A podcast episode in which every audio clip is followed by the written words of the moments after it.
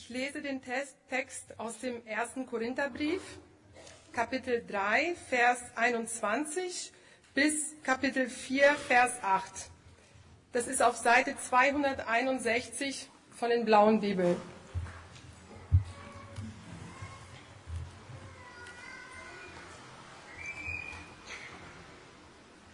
Deshalb bildet euch auf einen anderen Menschen nichts ein, denn alles gehört euch, Paulus und Apollos und Petrus, die ganze Welt und Leben und Tod, die Gegenwart wie die Zukunft, alles gehört euch und ihr gehört Christus und Christus gehört Gott.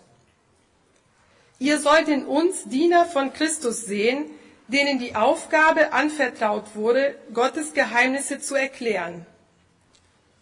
Nun erwartet man von einem Menschen, dem ein Amt anvertraut wurde, dass er treu ist. Wie ist das nun bei mir? Bin ich treu gewesen? In dieser Frage spielt es kaum eine Rolle, was ihr oder sonst irgendjemand denkt. Ja, ich vertraue in diesem Punkt nicht einmal meinen eigenen Urteil. Mein Gewissen ist zwar rein, doch das ist nicht entscheidend. Es ist der Herr selbst, der mich prüft und darüber zu entscheiden hat. Deshalb hütet euch, voreilige Urteile über den Glauben anderer zu fällen, bevor der Herr wiederkommt. Wenn der Herr kommt, wird er unsere tiefsten Geheimnisse ans Licht bringen und unsere verborgenste Beweggründe offenbar machen. Und dann wird Gott jeden so loben, wie es ihm zusteht. Liebe Freunde, ich wollte euch an Apollos und mir deutlich machen, worum es mir geht. Wenn ihr euch an das haltet, was in der Schrift steht, werdet ihr keinen auf Kosten eines anderen herausstellen. Was hast du denn irgendeinem anderen voraus? Was hast du vorzuweisen, das du nicht von Gott bekommen hast? Und wenn alles von Gott kommt, was du vorzuweisen hast, Warum gibst du dann damit an, so als ob es kein Geschenk wäre? Ihr meint, ihr hättet schon alles, was ihr braucht. Ihr seid schon reich. Ihr seid Könige geworden, und zwar ohne uns. Ich wünschte, ihr säßet tatsächlich schon auf eurem Thron, denn dann würden wir mit euch herrschen. Amen.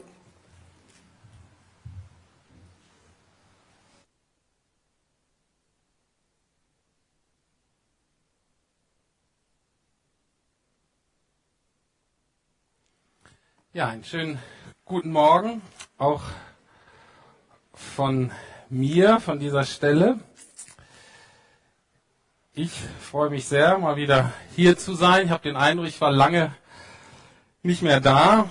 Ich habe relativ oft in Pankow gepredigt und habe mir andere Gemeinden angeschaut und deswegen war ich das letzten Monate oft gar nicht richtig hier und das war auch nicht so schön für mich, muss ich sagen. Also ich freue mich jetzt, obwohl einige weg sind, ich freue mich jetzt wieder hier zu sein. Und das zweite Halbjahr habe ich auch so geplant, dass ich eigentlich fast jeden Sonntag dann auch hier bin, weil, also zu Hause ist es dann doch am schönsten. Zumindest für mich. Äh, das war jetzt kein Trick oder so, ne? dass ich euch jetzt dachte, vor einer schlechten Predigt will ich euch noch mal so ein bisschen abholen. Das war wirklich, ähm, wirklich ernst gemeint. Und ich freue mich auch total, dass Hans-Peter und ich jetzt weiterhin durch den ersten Korintherbrief predigen. Und ich mache heute den ersten Teil vom vierten Kapitel und wir steigen ein mit dem Rest vom dritten Kapitel, wie Tatjana auch vorgelesen hat. Da sagt Paulus, merkt ihr, wie unsinnig es ist, sich auf das Können von Menschen etwas einzubilden? Euch gehört doch ohnehin alles. Paulus, Apollos und Petrus, ja die ganze Welt, das Leben wie der Tod, die Gegenwart wie die Zukunft, alles gehört euch. Ihr selbst aber gehört Christus und Christus gehört Gott. Es ist als ob Paulus sagen würde, ihr Korinther, ihr macht wohl Witze. Ihr habt wohl überhaupt nicht verstanden, worum es geht. Ihr, ihr verplempert eure Zeit mit Nebensächlichkeiten und merkt überhaupt nicht, was ihr eigentlich alles habt. An der Stelle kann man sagen, willkommen in Korinth im ersten Jahrhundert. Man könnte auch genauso sagen, willkommen in Berlin im 21. Jahrhundert. Sowohl in Korinth als auch heute die menschliche Leistung, das menschliche Können, man könnte sogar sagen, die Medienwirksamkeit stehen im Vordergrund. Aus diesem Ansatz entsteht dann Vergleichsdenken. Bin ich besser oder bin ich schlechter? Was muss ich tun, damit die Leute mich gut finden, damit die Leute mich unterstützen, mich vielleicht toller finden als einen anderen, vielleicht auch als einen anderen Pastor? Neid, Streitereien, Konkurrenzkampf und Menschen werden gegeneinander ausgespielt. Diesmal trifft es sogar keine geringeren als die Apostel. Es trifft sogar Paulus und Apollos, die hier gegeneinander ausgespielt werden. Und so sieht auch unser Leben aus in unserer sogenannten Leistungsgesellschaft. Und Paulus erinnert die Korinther und uns daran, dass unser Leben ganz, ganz anders aussehen kann, wenn wir nur verstehen würden, dass Jesus eigentlich der Mittelpunkt unseres neuen Lebens ist. Und diese letzten Verse, die da stehen im ersten Korintherbrief, die haben mich an das erinnert, was Paulus an anderer Stelle schrieb. Ein Vers, den ich weiß gar nicht genau warum ich dieses Jahr immer mal wieder zitiere aus Römer 8. Da sagt Paulus, was sollen wir nun hierzu sagen? Wenn Gott für uns ist, wer ist gegen uns? Er, der doch seinen eigenen Sohn nicht verschont, sondern ihn für uns alle hingegeben hat, wie wird er uns mit ihm nicht auch alles schenken? Nicht nur ein bisschen, nicht nur einen kleinen religiösen Bereich, nicht nur heute, nicht nur die Vergangenheit äh, bereinigt, sondern alles. Vergangenheit geklärt, heute im Hier und Jetzt gute Zukunft vor uns. Und das wollen wir uns heute mal detailliert angucken. Wie sieht ein Leben aus, in dem Gott im Mittelpunkt steht?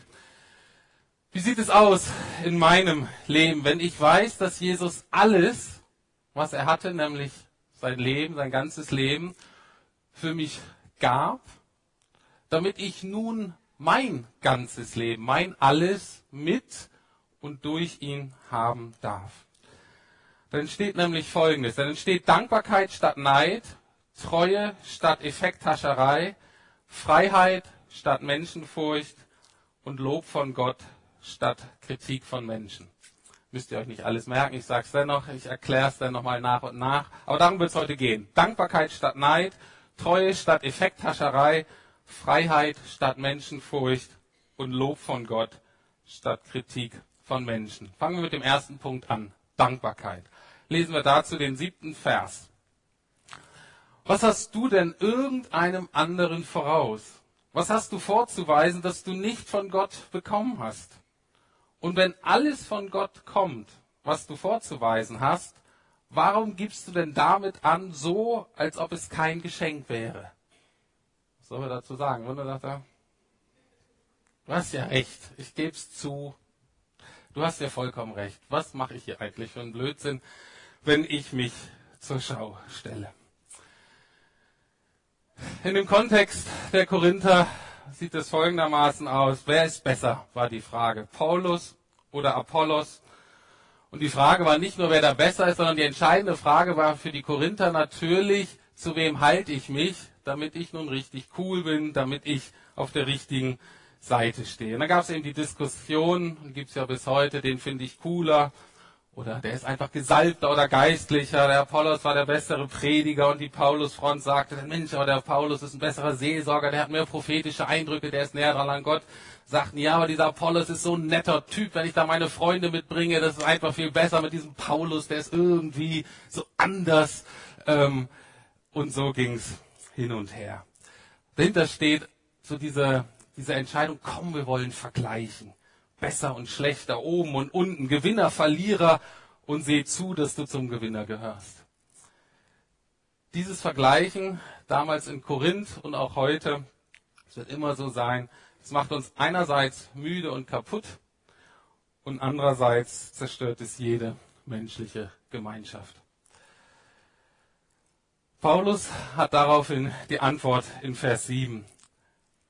Überleg doch mal, Menschen können doch nur das weitergeben, was Gott ihnen vorher gegeben hat, was Gott ihnen vorher anvertraut hat. Und deswegen ist das Entscheidende, das dankbar anzunehmen, was wir von Gott haben.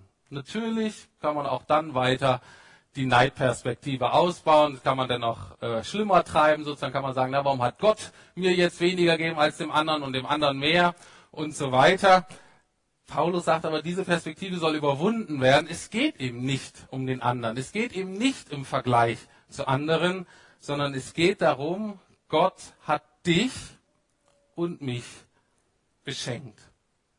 Gott liebt dich und mich und beschenkt uns und er möchte uns, auch nicht im Vergleich zum anderen, sondern er möchte uns gebrauchen mit all dem, was er in mein Leben gegeben hat und auch mit dem, was er zugelassen hat. Paulus hat es vorher mal so beschrieben, er hat gesagt, ich habe gepflanzt, Apollos hat gegossen, das eine ist doch nicht besser als das andere. Hört doch auf, das irgendwie zu vergleichen. Ich gebe meinen Beitrag, ich bringe mich ein, und zwar mit dem, was ich vorher erhalten habe. Das ist das Einzige, was zählt. Und wenn wir das mal zutiefst verstanden haben, wenn wir mal, ähm, und das müssen wir auch trainieren, da müssen wir uns immer wieder dran erinnern, wenn ich dankbar bin, dann geschieht nämlich, dann muss ich mich nämlich nicht mehr vergleichen.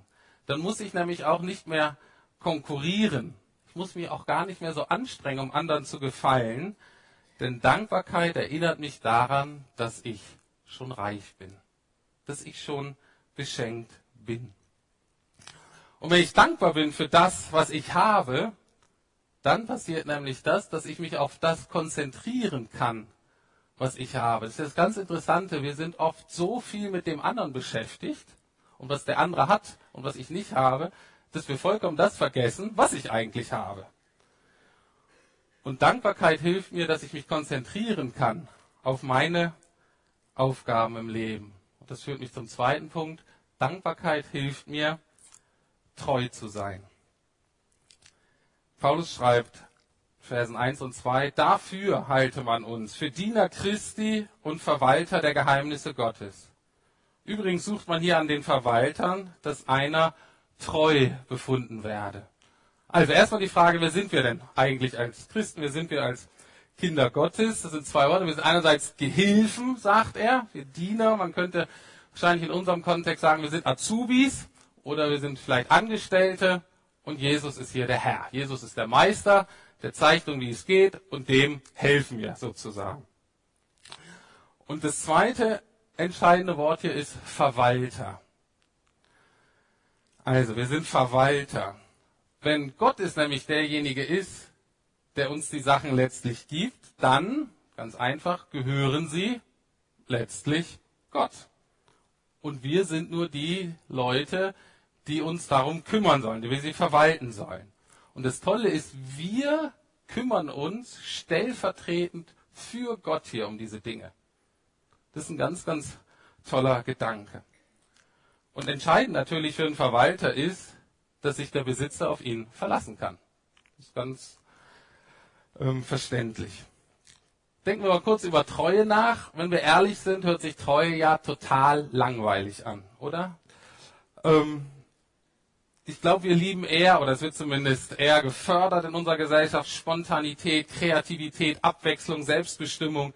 Aber Treue, Zuverlässigkeit, wirklich ziemlich langweilig. Aber es ist ganz wichtig, dass wir diese Dinge nicht gegeneinander ausspielen. Du kannst wahnsinnig kreativ sein, du kannst spontan sein, aber dennoch kannst, sollst du treu sein. Unsere Gesellschaft ist ja voller Widersprüche, zumindest empfinde ich das so. Und Treue oder Zuverlässigkeit ist eine, könnte man als Tugend nennen oder eine Charaktereigenschaft, die nicht immer leicht ist und die man lernen muss und die gefördert werden muss. Und ich habe so den Eindruck, zum Beispiel jetzt in Schule oder das, was ich so in Medien sehe, dass es nicht unbedingt das ist, dass Treue immer so hoch im Kurs steht. Dass man denkt, Mensch, für uns als Gesellschaft ist total wichtig, dass wir treue Leute haben. Sondern oft eher wird das so ein bisschen belächelt, das sind so die Konservativen, das ist eher so ein bisschen langweilig. Interessanterweise ist aber, dass wenn du dann in dein Büro kommst und der Mitarbeiter nicht das gemacht hat, was du eigentlich wollte, dann kannst du ziemlich ärgerlich sein.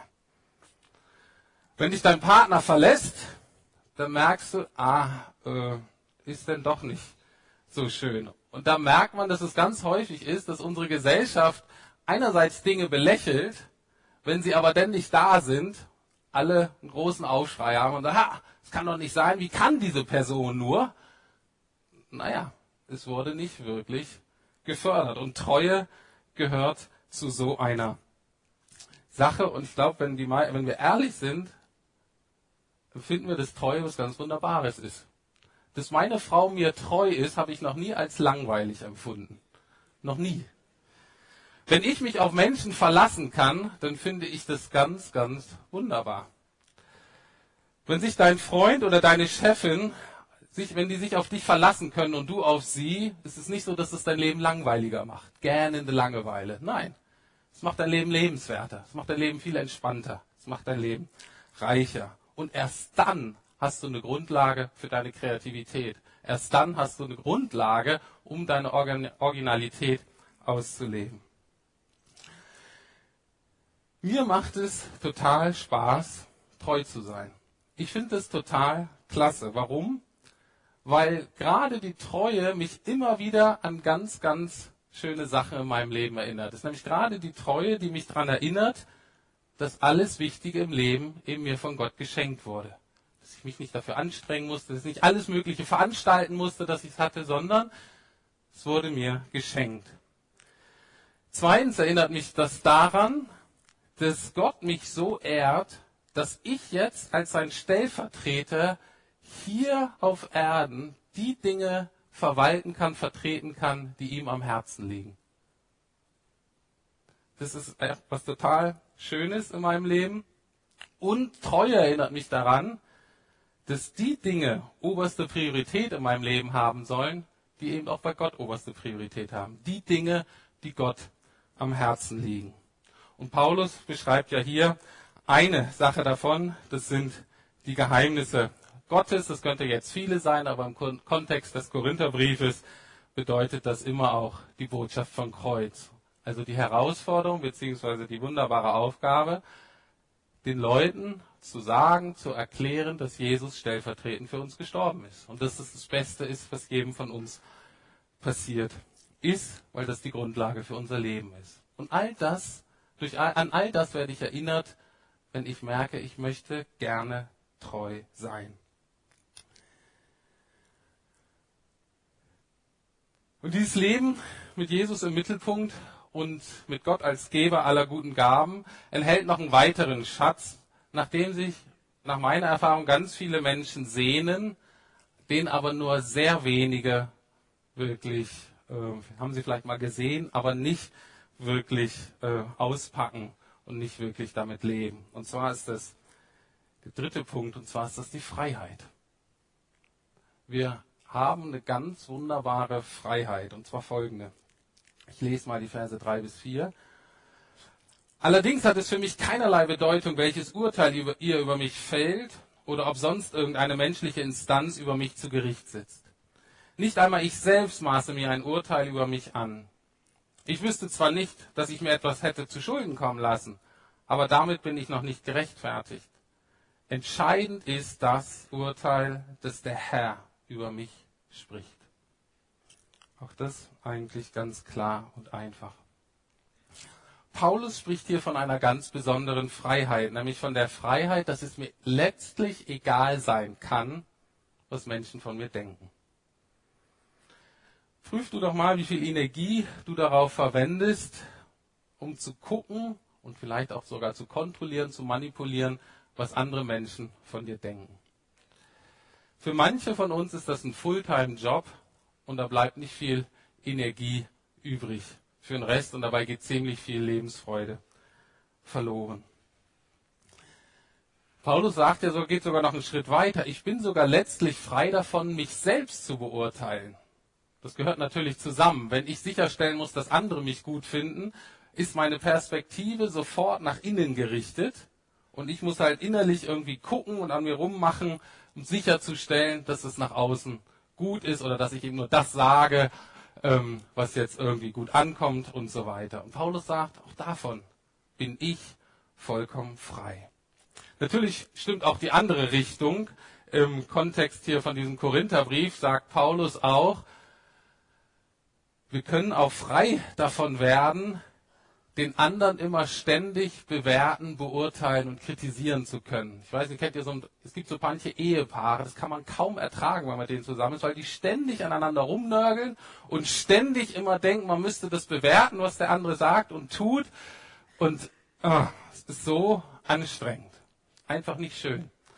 Natürlich gibt es manche, die haben so einen richtigen Kritikgeist und das ist ähm, auch was, was das Zusammenleben einfach zerstört. Nun, ich denke, manche von euch, bei denen geht vielleicht so eine Alarmanlage an, die ging bei mir auch an bei diesem Vers.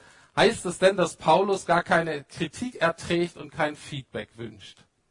Ich weiß nicht, ob ihr es so kennt. Ich kenne auch so ein paar Menschen, manchmal sogar auch Leiter, die völlig schmerzfrei und oft auch ziemlich daneben durchs Leben gehen und ihr Ding machen und völlig veränderungsresistent scheinen hat Paulus das, ist das so ein Paulus? Der sagt, ist mir doch vollkommen egal, was sie denken, ich mache hier mein Ding. Gott ist immer auf meiner Seite und äh, ähm, habe die Gabe der Prophetie und prüfe das dann auch alles und bin natürlich auch von Gott beauftragt. Und da kann mir sowieso keiner.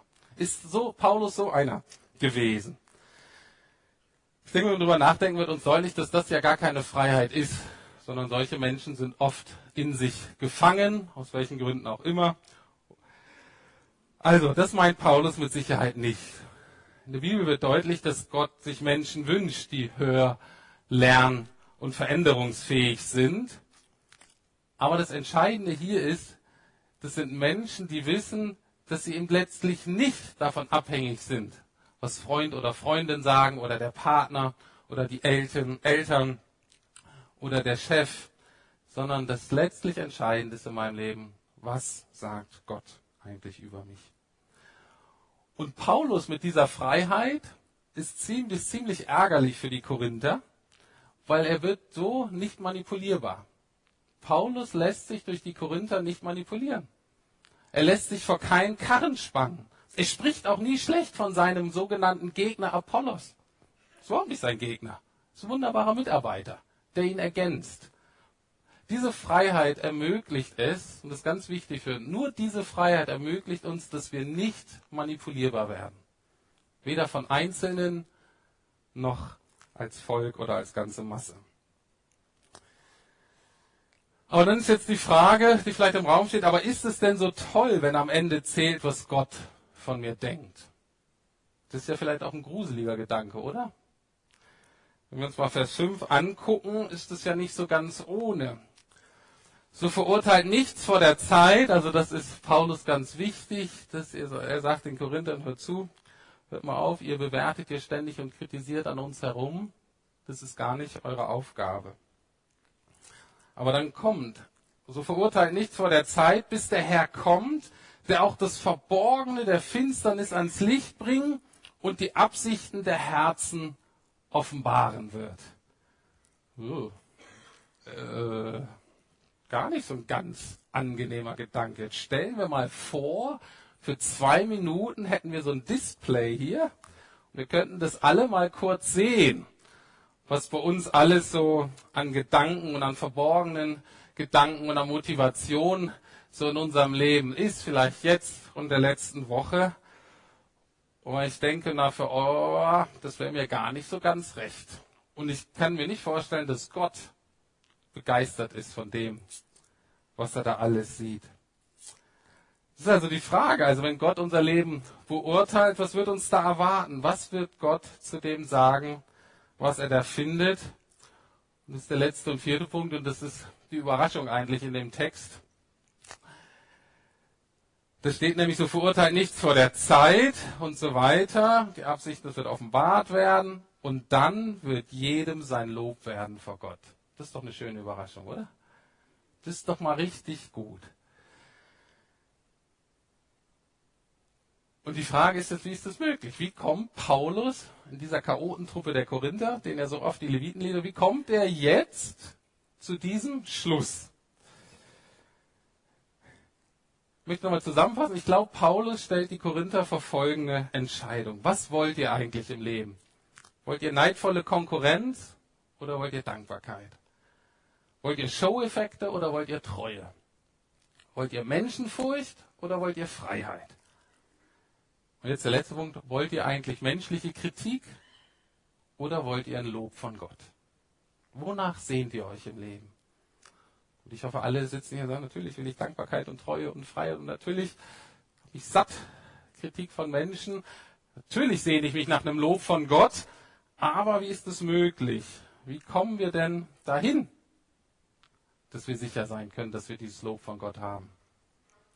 Und mit dieser Frage kommen wir wieder zurück zum Beginn der Predigt. Das ist alles nämlich nur möglich, wenn Jesus Anfang, Ende und Mittelpunkt unseres Lebens ist. Sonst ist das eben nicht möglich.